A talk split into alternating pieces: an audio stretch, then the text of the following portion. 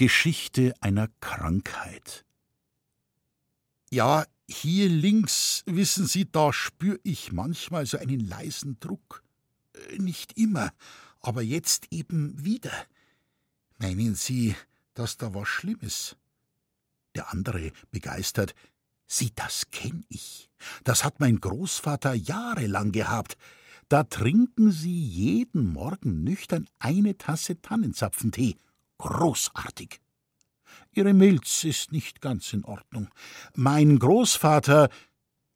Spür ich manchmal so einen Druck. Der andere andere. Da wett ich doch gleich, dass das Leberausstrahlungen sind.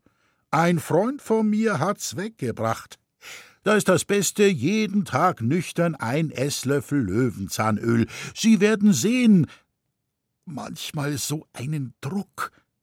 Der dritte andere gibt's nur Packungen mit Farnkraut. Das kenn ich genau.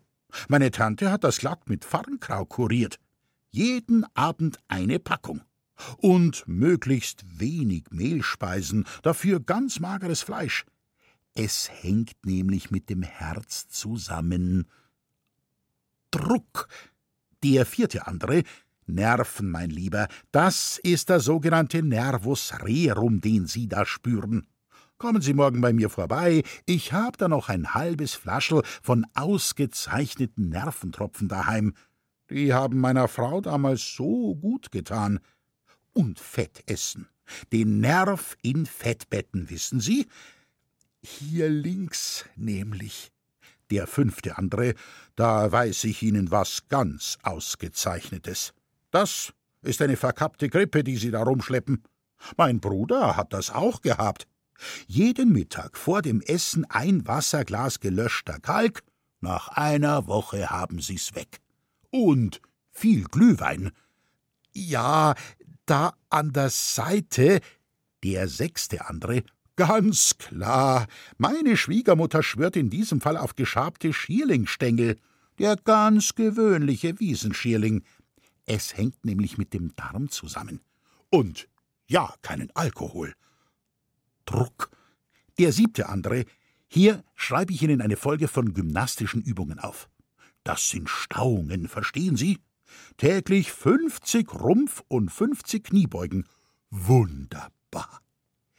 Der achte andere, eine kleine Entzündung, hat mein Nachbar auch gehabt. Legen Sie sich ein paar Tage ins Bett, möglichst wenig Bewegung und einen Umschlag von gedünsteten Steinpilzen drauf. Die ziehen alles raus. An der Seite, nicht immer, aber hin und wieder. Der neunte andere, Ihre Drüsen, lieber Freund. Mein Vetter hat jahrelang mit Drüsengeschichten zu tun gehabt. Da hat ihm der Schäfer von Kragelpfing ein Pulver gegeben. Schmeckt scheußlich, aber weg war's. Gehen Sie mal zu dem Mann hin.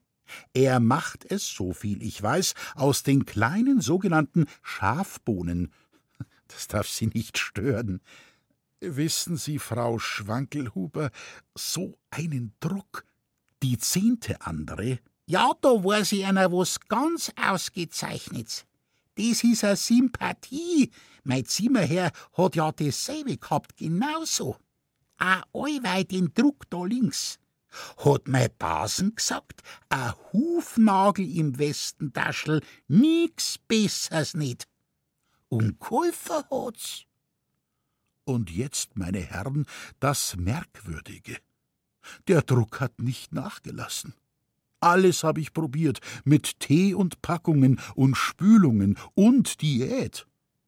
Und eine einfache Frau aus dem Volk, meine Zugeherin, die Frau Schwankelhuber, sagt, ich soll's mit Sympathie probieren.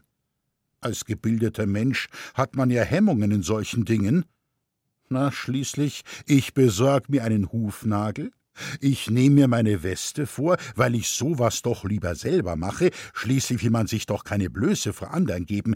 Ich trenne also das Futter auf, und da finde ich, finde ich die Kastanie, die ich im Vorjahr eingenäht hatte, weil ich da immer so ein Stechen an der Seite gespürt hab. Damals hat mir jemand eine Kastanie empfohlen. Und sehen Sie, meine Herren, diese Kastanie, das war der Druck da auf der linken Seite. Der Hufnagel war also doch das Richtige. Man kann ja über solche Mittel denken, wie man will. Ich jedenfalls bin jetzt meinen Druck los.